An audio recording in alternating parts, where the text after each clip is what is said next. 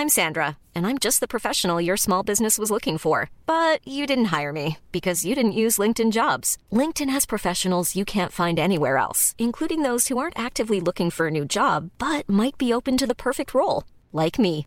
In a given month, over 70% of LinkedIn users don't visit other leading job sites. So if you're not looking on LinkedIn, you'll miss out on great candidates like Sandra. Start hiring professionals like a professional. Post your free job on linkedin.com/people today.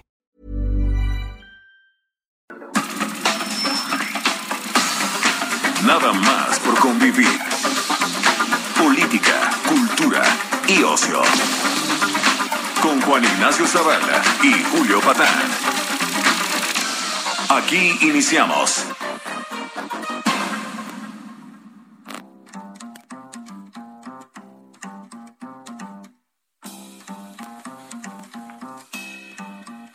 Bueno, bueno, bueno, ¿cómo están criaturas? ¿Cómo están nuestras bendiciones? Terminó el sufrimiento, terminó el dolor. Llegó el sábado a las 12 y llegó nada más por convivir. Muy bienvenidas, muy bienvenidos, movidita la semana. Eh, pues el presidente dice que va a meter a la cárcel pues digamos, en, números, números toscos, más o menos a la mitad de la Cámara de Diputados. Eh, el que parece que no va a seguir en la cárcel va a ser eh, don Emilio Lozoya. Ahorita vamos a, a comentar el punto con Lourdes Mendoza, pero antes, saludo como siempre al mayor de los tíos de este programa, Juan Ignacio Zavala. ¿Cómo estás? Sobrino pasar. Mijito, ¿no? Mijito.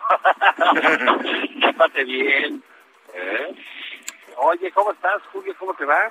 Pues fíjate que bien. Eh, le, le, decía a la gente que nos está escuchando, Juan, este, pues esperando a ver a qué hora el presidente empieza a encarcelar diputados, ¿no? Parece que esa es Sí. una de las novedades de la semana, que si no estás de acuerdo te vas a la cárcel. Sí, eres traidor. Eres traidor. ¿Tú te considerarías un traidor a la patria? Este, bueno, pues en los términos que plantea el presidente, pues sí, porque no pienso como él, ¿no? Pero fíjate qué curioso, cómo siempre él habla de democracia, de ser demócrata y quién sabe qué. Y pues la esencia de la democracia es, es el, el, el desacuerdo, el disenso, ¿no? Pues eh, la democracia, parece ser que la democracia a la mexicana no. A, la, a, la morena, ¿no? Y entonces, este, a mí me llama mucho la atención esta esta campaña. Eh, pero es este viaje al pasado que es, eh, hace que vivir con López Obrador, ¿no? Porque, este, pues el delito de traición a la patria, yo no sé cuándo se ha usado, ¿no? Recuerdo allá quizás en las épocas literal de la revolución y por ahí, ¿no? Sí, sí, sí. Es como de los, este, como, como de los grandes caciques revolucionarios, ¿no? Sí. Ahí de los orígenes del Partido Nacional Revolucionario, tal, Sí, luego pero- del PRI. Sí, sí, sí. pero no- no- nuestro viejito de Palacio ahí vive, ¿no? Porque es el típico que nada más no sé por qué no se le ha ocurrido, pero al rato voy a decir que a los españoles hay que aplicarles el 33. Bueno, híjole, no, no des ideas porque tenemos varios cuates por ahí. Este, No. que ya deben estar eh, yendo a la embajada ahí en, eh, en Polanco, ¿no? A, a conseguir papeles. No, es, este, ya, ya platicaremos al rato con más calma de este tema, Juan. Es eh, grotesco, o sea, es, es- es ridículo. Efectivamente es como de secretario de gobernación de los años 50, ¿no? Una cosa así por el estilo, dando manotazos en la mesa. Pero bueno, también es muy preocupante. Ahorita, ahorita lo desglosamos. Luego hasta sale la gente de la administración de Claudia Sheinbaum diciendo que boxea más fuerte porque se encabrona muchísimo con los traidores a la patria. ¿Viste la foto de Javier Hidalgo? Qué intimidante, ¿no? sí, me dio mello. No, fíjate que la, yo digo que la cuarta transformación necesitaba un Adame y ya lo consiguió, cabrón, ¿no? pero pero de, de, pata más flaca, eso sí, mano. Ahí se, ahí aplica la vulgaridad esa que decían cuando yo era más chico, de bájate de ese pollo que lo vas a pandear, ¿no? sí, fíjate que para quienes no lo conocen, porque pues, es un personaje bastante menor de la vida nacional. Sí, bueno. Pero Javier Hidalgo siempre ha sido un grillo eh, eh, de la izquierda, tenía creo que cincuenta y tantos años seguía siendo líder juvenil del PRD. Sí, sí, sí, sí. La promesa, la joven promesa de la izquierda mexicana, ¿no? La joven promesa. Y él puso un clip este, eh, pues me parece que hoy o ayer, eh, donde salía boxeando y que se estaba entrenando para el boxeo, ahí con sus shorts y este, toda la cosa, y dijeron que cada que entrenaba se acordaba de los señores a la patria. de muy buenos, de muy buenos sentimientos y de gran espíritu deportivo, ¿no? Oh, no, y además le sientan súper bien esos shortcitos apretados, así como de ciclista, esas licras, no cualquiera se las puede poner, cabrón. O sea, solo, solo López Gatel, ¿no? Eso, estamos hablando de un Gatel, o sea, de los grandes pues de los sex symbols, ¿no? De la nueva izquierda. Exacto, y ahí sale y entonces dice que se está entrenando para el boxeo. Ahí alguien en, en, Twitter le contestó, no, bueno, pues se entrena así bien porque el año pasado sí te dieron una madriza en la Miguel Hidalgo. pero, pero, pero madriza aguamielera, ¿no? Sí, sí, sí. Entonces, pero bueno, es esta, eh, yo los veo como que descompuestos, Julio. O sea, ya digamos, ¿qué les va a seguir? ¿Qué, va a seguir después de esto que están diciendo de traidores a la patria, etcétera, no? Yo creo que hay eh, una franca desesperación, ¿no? A mí sí me parece, eso no le quita gravedad a, a, las acusaciones, Juan, pero pues es ya como muy a la desesperada, ¿no? Sí, mira, no le quita gravedad a las acusaciones, pero tampoco le quita eh, gravedad a lo que sucedió hace una semana en el Congreso. Ah, desde luego. Ellos lo quieren tapar eh, eh, con esta campaña de, de, de, a la patria, pero realmente lo que sucedió fue que le negaron la reforma constitucional al presidente de la República. Si no me equivoco, es la primera vez que se la niegan a un presidente. Bueno, este presidente rompe paradigmas permanentemente. Ahora fíjate, Juan, te voy a decir una cosa. Yo no sé si la, la diputadiza de oposición va a acabar en la cárcel o no. Sospecho que no, ¿verdad? De nada tienen fuero. Eh, eso para empezar, ¿no? Este, eh, sí puede ser que le quiten la visa a Noroya, eso sí podría pasar, ¿no? Ahí no aplica el fuero. Sí, sí. Pero yo creo que las y los diputados van a estar tranquilos. ¿Y sabes quién más va a estar tranquilo, Juan? Sospecho. Sospecho. ¿Quieres que te diga quién creo que va a estar tranquilo? A ver, dime. Tranquilazo, cabrón. El señor Emilio Lozoya, ¿tú cómo la ves? Ah, bueno, el señor del pato. El señor del pato, pato, pato, ¿te acuerdas de, de las caricaturas de la? Pato, pato, sí, sí, sí. Ya, ya, ya, ya, ya huele a pato Pekín ahí, ¿no? Oh, bueno, este, fíjate Juan que eh, el, gobierno federal y la Fiscalía General de la República eh, también rompen paradigmas en eso. O sea, no meten a la cárcel, mano, pero vaya, ni al capone, cabrón. O sea, son un verdadero desastre, ¿no? Y todo apunta a que va para afuera don Emilio Lozoya. Pero, ¿sabes qué? Díselo tú a la gente que nos está escuchando. ¿Quién nos lo puede platicar mejor? A ver, ¿quién podría ser? ¿Quién podría ser? Pues bueno, tenemos una invitada de lujo. De, lujo. Ni John Ackerman tiene invitadas de este nivel. momentos la tuvo. Ni Gibran en sus mejores momentos del canal no se tuvo esta invitada. Ni Gibran, ni Hernán Gómez, con todo el despliegue de simpatía que hace siempre. Está con nosotros. Ni la mismísima Sabina Berman. vaya, ni Sabina Berman. Para que vean en qué nivel nos manejamos aquí los tíos Juan Ignacio Zavala y Julio Patán. Lourdes Mendoza, ¿cómo estás? Una pues rayada, ya que les digo. ¿Cómo ves, Lourdes? ¿Vamos a ver en el Junán más a menudo al señor Emilio Lozoya? Pues todo parece indicar que sí. no puedo, no puedo dar crédito que vaya a convertir el gobierno de Andrés Manuel López Obrador al ícono de la corrupción con Peña en el ícono de la impunidad. Claro, es, tienes toda la razón, tienes toda la razón, Lourdes, porque es, eh, bueno, como ustedes saben, este, sobrinas, sobrinos y sobrines en todo el orden, pues Lourdes Mendoza, eh, esta guerrida periodista, que fue y cachó a Emilio Lozoya tragando pato en un restaurante de lujo de la Ciudad de México, le tomó fotos, la subió y a partir de ahí, solo a partir de ahí, lo regresaron a la cárcel. A partir de la denuncia pública de Lourdes de que ese señor estaba en libertad condicional, pero estaba llevando una vida literalmente de pasar. Y entonces, ahora resulta que sí era cierto que estaba negociando su libertad, el ícono de la corrupción de Peña, que mira, es decir, Julio, o sea...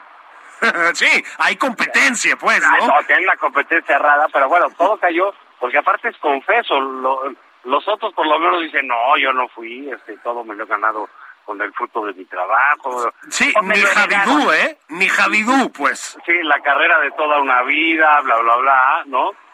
y eh, Lourdes ha seguido de cerca, muy de cerca, pues como vemos por las fotos que les tomó eh, a Soya. ¿Tú crees, Lourdes, que eh, este tipo de, de acuerdos eh, deben facilitar la impunidad? Este tipo de acuerdo no nada más es ilegal, porque de acuerdo con el Código de Procedimientos Penales, en el artículo whatever, dice claramente que los delitos que se cometen eh, y que se persiguen de oficio, que son los que se le están imputando a Emilio Lozoya, no permiten este tipo de negociaciones. Entonces sería un, una negociación ilegal, pero no nada más sería ilegal sacarlo. No hay reparación del daño en lo absoluto que pueda pagar Emilio Lozoya contra lo que hizo contra el erario y contra petróleos mexicanos. nada más para que se den una idea la compra de agronitrogenados nos costó a los mexicanos 700 millones de dólares. A tipo de cambio de 20, more más o menos son 1.400 millones de pesos. Y el señor quiere regresar 10 millones de dólares. Que no son esos 10 millones de dólares los que aceptaron los directores de Odebrecht y la propia fiscalía, que fue el cochupo que le dieron para sobornarlo de entrada a Emilio Lozoya antes de ser director general de Pemex. Entonces, ¿cómo? ¿cómo vas a resarcir y a reparar el daño? Nada más regresas lo que te dieron de guante de inicio y se acabó el problema. Eso nada más es de agronitrogenados. Falta todo el tema de la carpeta de investigación de Odebrecht. En Odebrecht ya dijo la fiscalía, ya dijeron los directivos, nosotros le dimos 10 millones de dólares a Emilio Lozoya, más todo lo que se llevó con todos los cochupos por todas las este, licitaciones que les entregó. Y ojo, en esa denuncia que hace Emilio Lozoya, que es la que se filtra en agosto del 2020, nos embarra a 17 personas. Eran 16 hombres y yo, la única periodista y la única mujer. La única que dice, no, peyorativamente, Lady Chanel. La única que le puso inmediatamente una denuncia por daño moral. La única que sigue luchando para que un juez del Tribunal de la Ciudad de México me dé la razón, porque la fiscalía tuvo a bien no ayudarme. Sí ayuda al criminal confeso, pero a mí durante siete veces me negó la carpeta, no la carpeta de investigación, la denuncia de, este señor. Y la octava vez que ya dice, bueno, ya se la voy a dar, me la da testada.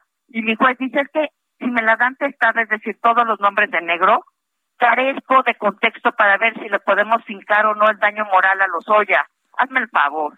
Bueno, Lourdes, pero no puedo creer lo que me estás diciendo. ¿La Fiscalía General de la República está haciendo algo así? Así dificilísimo de, de, creer. y luego le pongo una denuncia en la Fiscalía hace tres semanas por falsedad en declaraciones. Es, ¿no? enfrente de quién declaró Emilio Lozoyo, de la Fiscalía y de un Ministerio Público de la Fiscalía pues todavía no puedo ir a ratificarla, pero en, en el Inter, si estamos negociando con su papá y con Emilio que lo saquen después de únicamente cinco meses de estar en la cárcel y pagar el primer cochupo que le dieron, pues no que en ese gobierno nos olvidábamos de la corrupción y nos olvidábamos de la impunidad, con el ícono de la corrupción.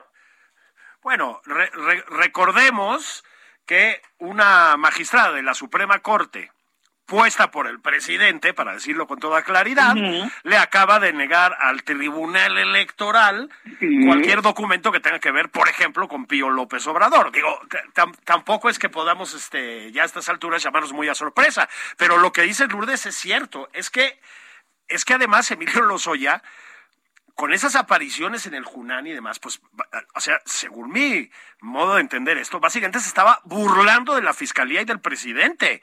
Es decir, ni por esas, ¿no? Pero además, además de que me recordarles, porque claro, hemos tenido tantas cosas que se nos olvida.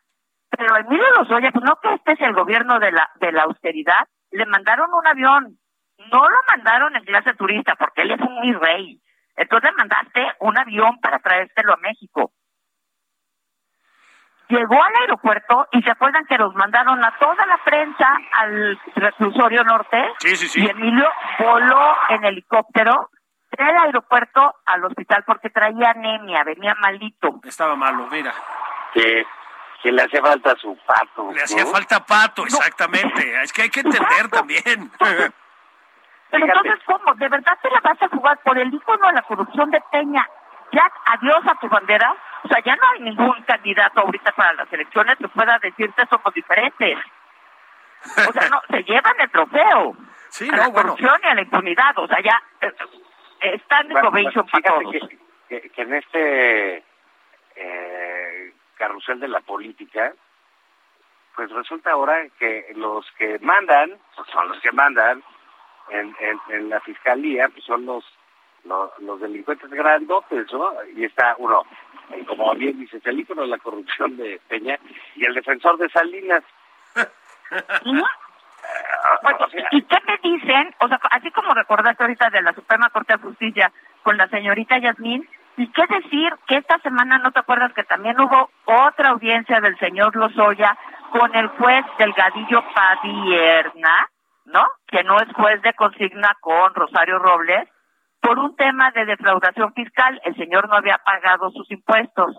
Y hasta donde yo recuerdo, en esta administración equipararon la defraudación fiscal al crimen organizado. Sí, ¿cómo no? Fue de las primeras. ¿ah? Pero ya dijo que va a pagar como dos millones seiscientos. Sí, y entonces el juez le dijo, ay, Milo, Milo, neta, ya vas a pagar. Sí, sí, su señoría, ha cerrado. Y ya se acabó la audiencia. ¿Así nos tratan a todos? Qué maravilla, caray. ¿A ti te tratan así, Juan, en Hacienda?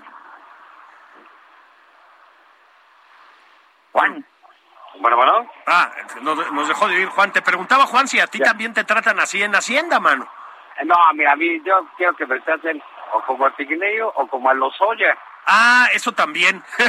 150 milloncitos de pesos del, del Epigmenio, pues así como no vas a hacer publicidad, ¿verdad?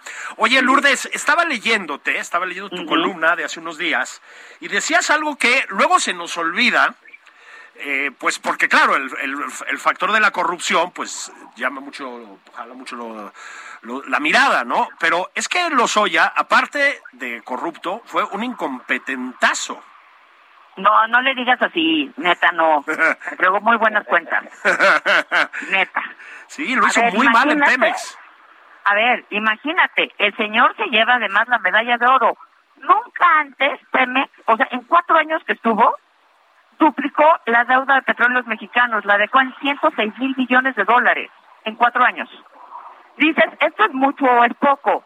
Convirtió a Pemex en la multinacional más endeudada del mundo. Pero dijeras, bueno, es que usó ese dinero para que Pemex pudiera sacar más petróleo. No, nunca antes en la historia de Pemex había tenido tan baja producción petrolera en la vida. Además de todo, entregó también la deuda con proveedores más alta nunca antes este, vista. Y ya no y ya no son leyendas. Ya está probado que cobraban por citas, que cobraban por pagarte, que bueno, lo que estamos diciendo, que es un icono de la corrupción. Ya de hablar de las veces que utilizó los aviones, que utilizó los helicópteros, que utilizó las botellas de vino de Pemex o que lo hacía con cargo al erario, son cacahuates contra el daño al erario que hizo de quitarle la inmunidad soberana a petróleos mexicanos el primer día que estuvo al frente de, Pemex en un contrato, no me lo van a creer con quién, con una empresa filial de Odebrecht. No me digas. Casualísimo, fue mera casualidad. Qué cosa tan bonita. Oye, Lourdes, muchas gracias. Vamos a ver si Juan Ignacio Zavala nos invita. Ya no, no te voy a decir que al Junán, pero pues al menos a uno de los chinos del centro o algo, ¿no? No, mira, al, al, al pato de Manila y de la Condesa, que son muy buenos, ¿eh? Ah, bueno, ya ves, ya se está empezando a, a- a perfilar aquí una invitación. Lourdes Mendoza, muchísimas gracias. Muchísimas gracias a usted. Y nada más una cosa. Dígala. Si le aceptan, un, si le aceptan una negociación así que es ilegal y que ya se los documentamos, tanto el director general de Pemex, es decir, el agrónomo Octavio Romero, la gente de la UIF y la Fiscalía serían responsables y corresponsables del daño al, al erario de, de, de Milo, ¿eh? De Milito. Ey, nuestro Milo que va a salir de la cárcel. Un abrazote, Lourdes. Y va a regalar Otro uno de feliz sus fin de cuadros. semana. Vamos a pausa, criaturas. Bendiciones. No se muevan de su lugar. Vamos a seguir analizando con mesura, con sensatez, con equilibrio el acontecer nacional. Esto es nada más por convivir.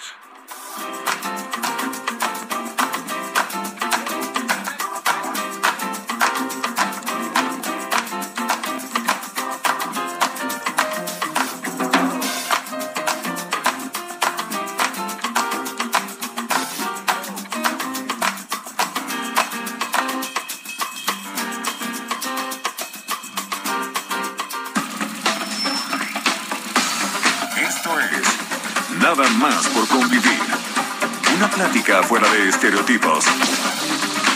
Con Juan Ignacio Zavala y Julio Patán.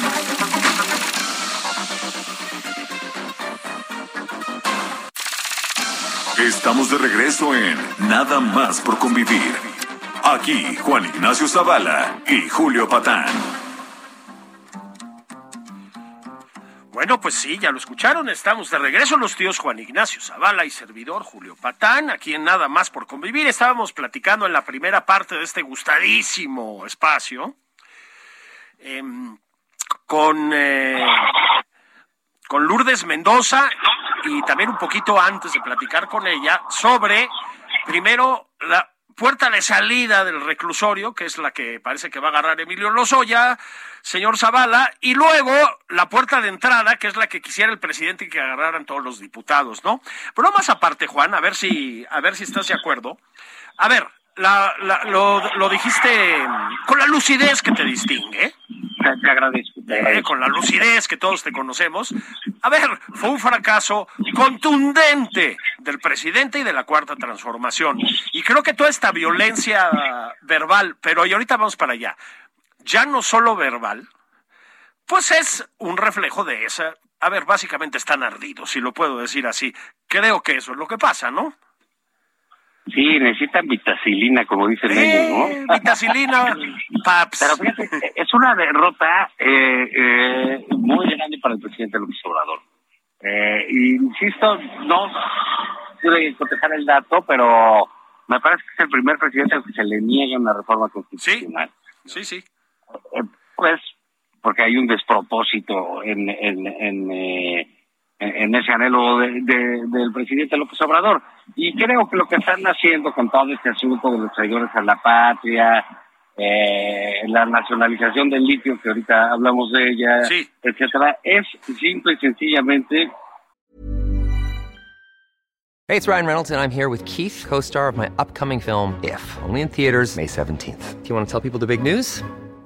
All right, I'll do it. Sign up now and you'll get unlimited for $15 a month in six months of Paramount Plus Essential Plan on us. Mintmobile.com slash switch. Upfront payment of $45 equivalent to $15 per month. Unlimited over 40 gigabytes per month. Face lower speeds. Videos at 480p. Active Mint customers by 531.24 get six months of Paramount Plus Essential Plan. Auto renews after six months. Offer ends May 31st, 2024. Separate Paramount Plus registration required. Terms and conditions apply if rated PG.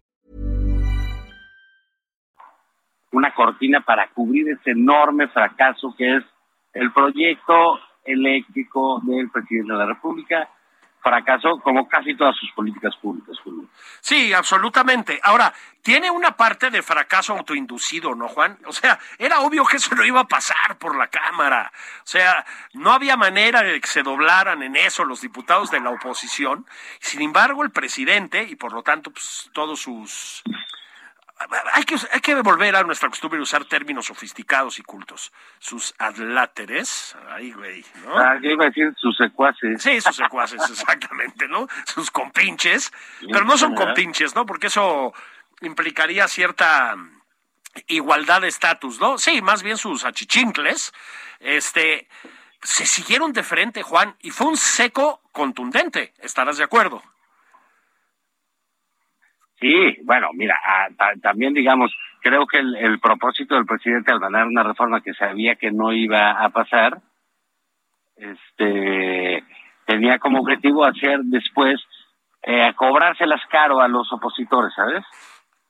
Eh, decir, ah, bueno, nos vamos a hacer traidores a la patria, los vamos a hacer y que todo el pueblo este, los repela y los acuse y los denuestre. Bueno, pues fue al revés, Julio. Sí fue al revés.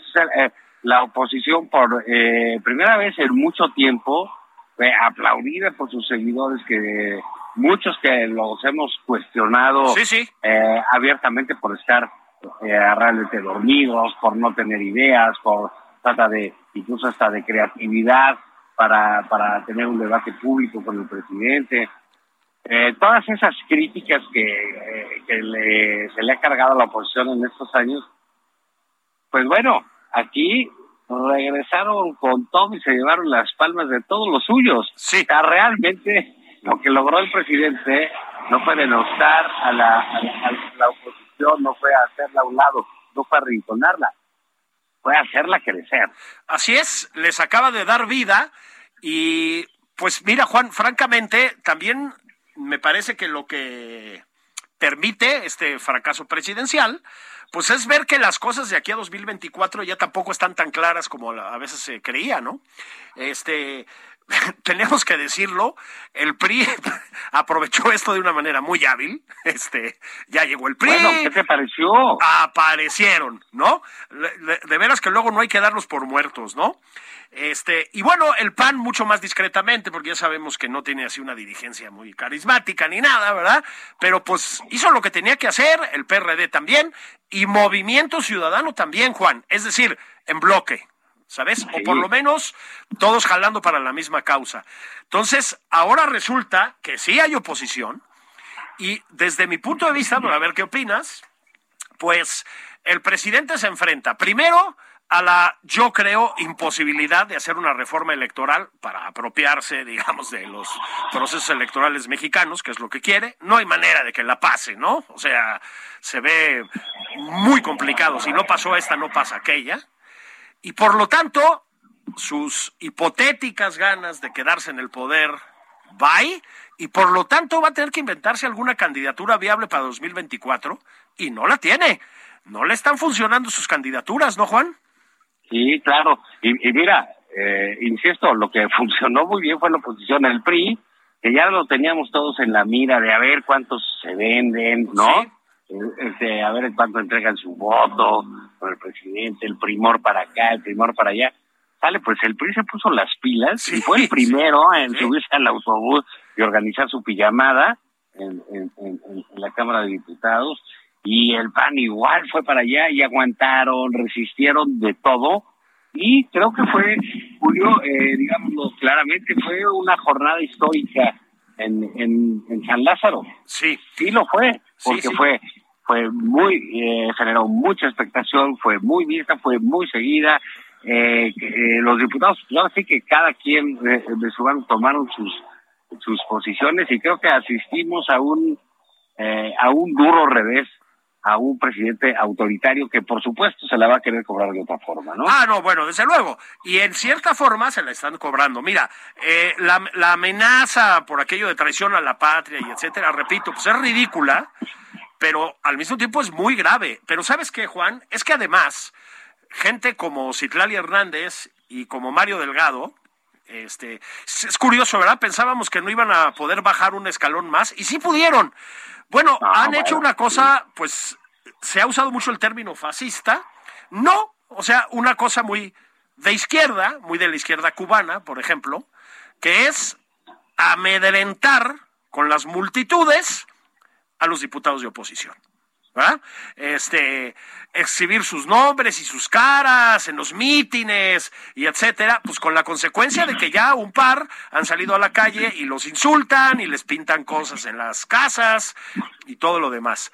Em, a ver, van a fracasar porque han fracasado en todo lo que han hecho, ¿no? No va a jalar este intento de amedrentamiento, no jaló, pero Juan, es gravísimo Sí, mira, ahora, te recuerdo una, una cosa, Julio, para la decadencia nunca hay límite. ¿eh? Es correcto. O sea, Marcelo, eh, digo, eh, Citlali y Mario Delgado, pues van a seguir cayendo hondo porque ya parece que les gustó. Fíjate, el caso de Citlali Hernández, la senadora, a mí me llama la atención porque independientemente de su activismo, que yo no esté de acuerdo eh, eh, políticamente con ella, pues me parecía una persona inteligente, lúcida, con, muchos rasgos de sensatez, y ya, o sea, está convertida en una vándala. Sí, sí, al juliganismo de cabeza, ¿no? Así, directamente.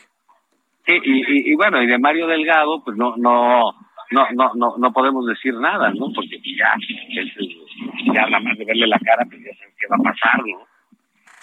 Absolutamente, Juan. Y luego, este, pues ese fue, digamos, la primera parte de la semana. Pero la segunda, Juan, y esto es mucho más doloroso, mucho más indignante, mucho más preocupante todavía, pues es que Devani apareció muerta, Juan, y pues volvimos a ponernos enfrente del horror de violencia que es este país para las mujeres, ¿no?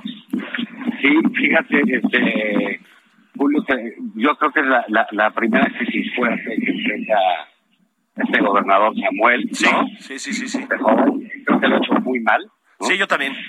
Este, un poco al estilo este que ha manejado el presidente, pero que sale ante los suyos, como que quiso sentirse víctima, ¿no? Este, del asunto. Ay, este Julio, el horror de, de, de, la, de lo que sucedió con esta joven se, eh, se vuelve más siniestro cuando las autoridades estuvieron ahí cuatro ocasiones. Cuatro ocasiones.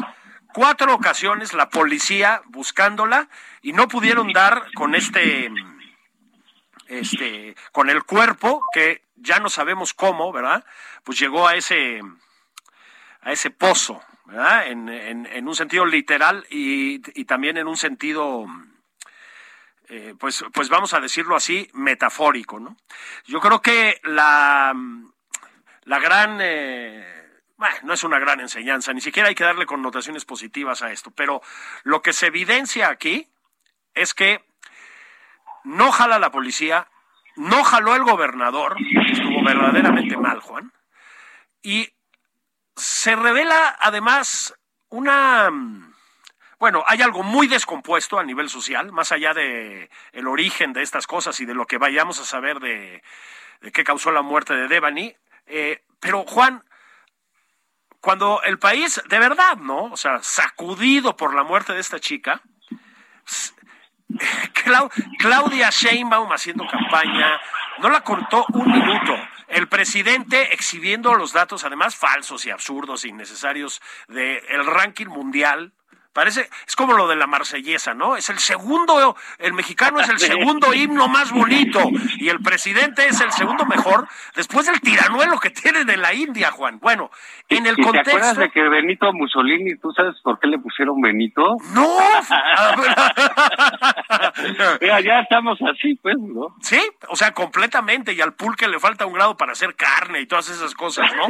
Este, pero carajo, Juan, en, en, el contexto de la muerte de esta chica, o sea, no pararon un minuto, es a lo que me refiero, no tuvieron un, un gesto de luto, me explico, de duelo, de respeto por la familia, nada. es, un, es un drama la insensibilidad de las autoridades en términos de huir de un problema que tienen que enfrentar. Mira, veía yo el día de hoy un cartón este, muy duro, eh, no recuerdo de quién, pero donde está encabrando la tierra con las palas, y llega el presidente y le dice, ¿están buscando litio? Y dice, no, estamos buscando a nuestros familiares. Así es. Eh, creo que este cartón que me parece estupendo. Extraordinario. Lamento, no acordarme también de quién es el autor. Si saben, porfa, eh, compártanoslo. Sí, eh, este, nos habla de esta tragedia que, en que se ha convertido ser mujer en México. Mientras eh, buscaban a Devanik, fueron muchísimos días de búsqueda terrible, Juan. Eh, empezó a correr por ahí la versión de que habían encontrado los cuerpos, luego variaban las cantidades de cuatro, de cinco mujeres. Bueno, eso no fue así, hay que, hay que, hay que puntualizarlo, ¿no? Eh, son, son mujeres que se habían reportado como desaparecidas, que es distinto, ¿ok? Pero al margen de eso, Juan, 11 mujeres muertas, asesinadas todos los días en este país. Decenas y decenas de mujeres desaparecidas en este país. Miles de mujeres desaparecidas en los últimos años en este país. Y pues el reclamo masivo de les vale básicamente madres, pues es justo, Juan. No. Claro, porque el presidente dice que se manipulan mucho estos casos. ¿Cómo que se manipulan? Sí, que se manipulan. O sea, insisto, en este caso el presidente eh, es se pone de víctima él. Sí, una vez más. Una vez más, no, no, no, las mujeres. Entonces es verdaderamente un asunto dramático. Eh, eh, ojalá las investigaciones en Monterrey eh, avancen, eh, los avances sean precisas, sean claras, se entreguen un resultado satisfactorio dentro de esta gran tragedia. Y caray, tenemos un, nuevamente, Julio, un, un ícono muy triste, es eh, la foto, ayer también convertida en, en, una serie de, aplicaciones distintas, de Devani en la noche, sola, esperando. Una foto terrible, terrible, este, de una desolación, la imagen eh, brutal. No, no sabemos bien por qué fue tomada esa foto. Además, todo indica que fue el taxista que la aparentemente la dejó botada en la calle, ¿no? Eh, hay cualquier cantidad de muestras de incompetencia en la búsqueda y en la investigación en general. Hay versiones contradictorias. Juan, es una pesadilla, ¿no? Y las palabras del padre de, de Devani al final de una de una comparecencia ante los medios diciendo mi hija está muerta y yo no sé qué hacer, bueno, me parecen el retrato de esta pesadilla. Sí, sí y, y, la, la, digamos, ¿te acuerdas hace, que fue hace más de un año, ¿no? Que el presidente tuvo una reunión eh, con Naciones Unidas y, y a los presidentes y luego pues él como todo lo que no entiende pues le provoca mofa, ¿no? Así es. Eh, entonces dijo, no, bueno, es que ellos usan palabras nuevas. Sí. Como empatía. Sí, que no es muy nueva, ¿no? Viene como de Así nueva, pues no, ¿verdad? Muy, muy nueva, no. Pero, pero fíjate, fíjate qué interesante, porque si algo no tiene presidente con, con, las víctimas, ha sido como en todo Totalmente. Mira, este, ah, a propósito, dato muy importante. Juan, y sobre todo a ustedes, sobrinas y sobrinos que nos escuchan, ya sabemos de quién es el cartón a que hacíamos referencia. Nos referimos a este cartón brutal y brillante, en el que ven a dos personas cavando en el piso, una una, caricaturita del presidente, en el sentido literal, ¿no? Una cosita chiquitita del presidente preguntando, ¿están buscando litio? Y estas personas contestándole, no, estamos buscando a nuestros desaparecidos. Bueno, pues es de Iván Valverde. Felicidades por eso, Iván, perdón que no nos, perdón que no nos estábamos acordando. Sí, la tragedia infinita infinita de la violencia contra las mujeres en este país. De eso estábamos hablando Juan y yo. Eh, como es frecuente en estos casos, pues sí, lo, lo detonó siempre es un poco azaroso por qué suceden estas cosas. Lo detonó el caso de Devani, desaparecida y aparecida muerta apenas esta semana, pero los casos se repiten una y otra y otra y otra y otra vez. Los números de violencia doméstica, de violencia doméstica a propósito, a partir de la pandemia o durante la pandemia y el confinamiento, escandalosos, Juan. Y pues como bien dices, pues autoridades, yo la palabra la uso eh, siempre entre comillas, funcionarios públicos, hay que decirlo, de una indiferencia, una torpeza, una distancia con las víctimas espantosa, ¿no? Así es. Y bueno, eh, parte de eso es de qué se ocupan nuestras autoridades, en qué está el presidente que no es capaz de ver, de tener cierta empatía con las mujeres, pues está nacionalizando el litio. Exactamente. ¿Qué quiere decir eso, es, como si nacionalizara Palacio Nacional. Sí, renacionalizó el litio, ¿no? Sí. y este, fíjate, estaba viendo un dato, que las exportaciones de litio van a alcanzar el millón de dólares. ¿Tanto? Este año. Eso no alcanza ni para una comida de Emilio Lozoya, mano. Ah, exactamente, para el pato de Lozoya. Un millón de dólares. Entonces, eh, pues así como que digas, caray, qué trascendente la nacionalización que hizo el presidente, pues no, ¿verdad? Pues a ver si luego hablamos con calma con algunos de los expertos que conocemos en asuntos energéticos, lo digo en serio, Juan, pero sabemos del litio, a ver, creo que el, hay, digamos, fuertes indicios de que la obsesión cuatroteísta con el litio, bueno, desde luego, como bien dijiste, fue un intento fallidísimo de cortina de humo por el fracaso con la reforma eléctrica. Pero más allá de eso, pues parece que les gusta mucho el ejemplo boliviano. Ya ves que a nosotros, siempre que haya eh, gobernantes rascuaches y autoritarios como Evo Morales, eh, nos, nos, nos prendemos mucho, ¿no? Con, con estas cosas. Pues sí, el litio efectivamente está muy solicitado, efectivamente, porque pues, su uso en la tecnología es clave, efectivamente se ha disparado el precio del litio en el mundo. Y efectivamente Bolivia se metió una buena lanita, por lo menos para los estándares bolivianos, con el litio. Ahora, no hay nada que se sepa a ciencia cierta del litio en este país, Juan. No hay claridad sobre las reservas reales, eso es lo que he estado yo leyendo.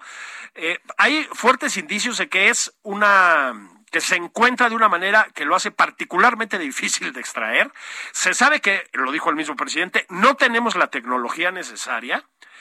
Eh, la tecnología necesaria es cara y no te la dan fácilmente. Es muy probable que tengan que pactar entonces con empresas privadas que sí la tienen. Juan, es otro disparate. Sí, claro. Y tú imagínate este, la 4T administrando el litio. Pues sí. Pues es que se risa loca. Si tenía una, eh, fíjate, si fuera tan importante eh, la reforma eléctrica que quería el presidente, le, le dio una, este, una importancia, pues resulta que se compensa, según él, nacionalizando el litio. Exactamente, que, es un millón, repetimos, de dólares las exportaciones. O sea, y, y nada. también es, también es una eh, grasejada que lo que le da risa es que le quieren poner a litio a la, a la, a la, a la, a la empresa del Estado. Caray, y en Segalmex acaban de quitar al director porque fue un fraude brutal. Si ya cerraron el Insabi, o sea, no duraron ni dos años. No, sí, exacto, no duraron ni dos años porque, a ver, Juan, eh, Pemex está hecho un desastre y por, y, y, a ver, experiencia con el petróleo sí teníamos. La Comisión Federal de Electricidad, sí, eh, ya se nos olvidó, tenía ganancias antes de Bartlett, Juan. Era una empresa que tenía ganancias y tiene pérdidas récord. Destrozaron el sistema de distribución de medicamentos.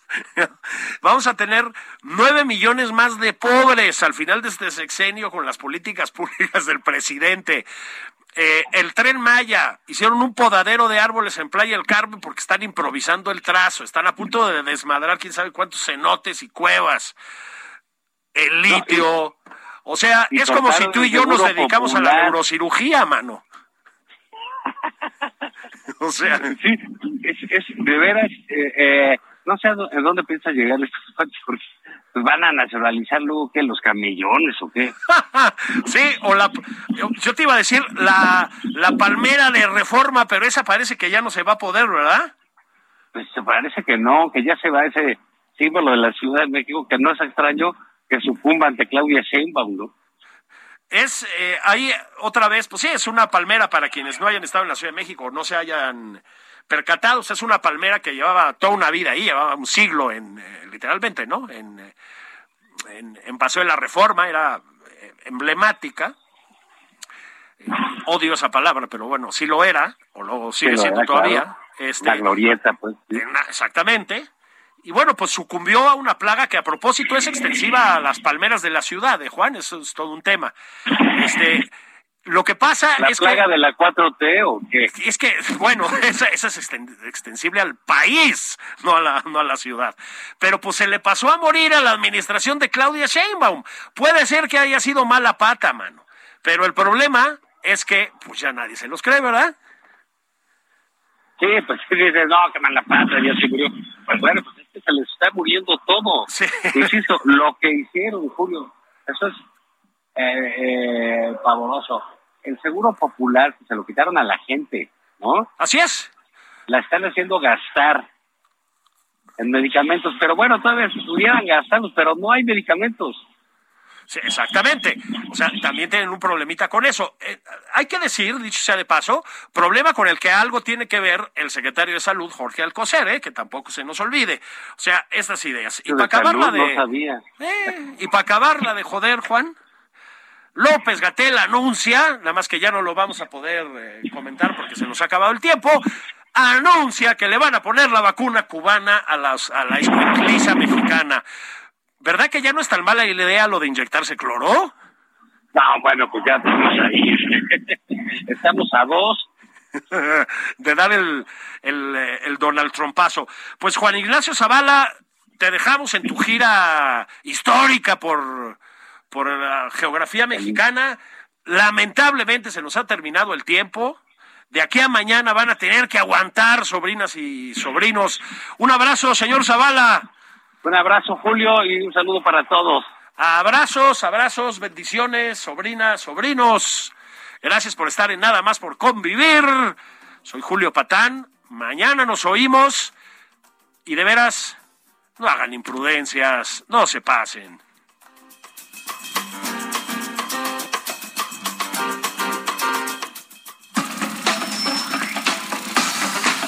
Esto fue Nada más por convivir el espacio con política, cultura y ocio con Juan Ignacio Zavala y Julio Patán.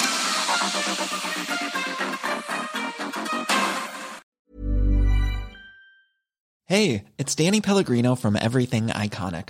Ready to upgrade your style game without blowing your budget? Check out Quince. They've got all the good stuff shirts and polos, activewear, and fine leather goods, all at 50 to 80% less than other high end brands.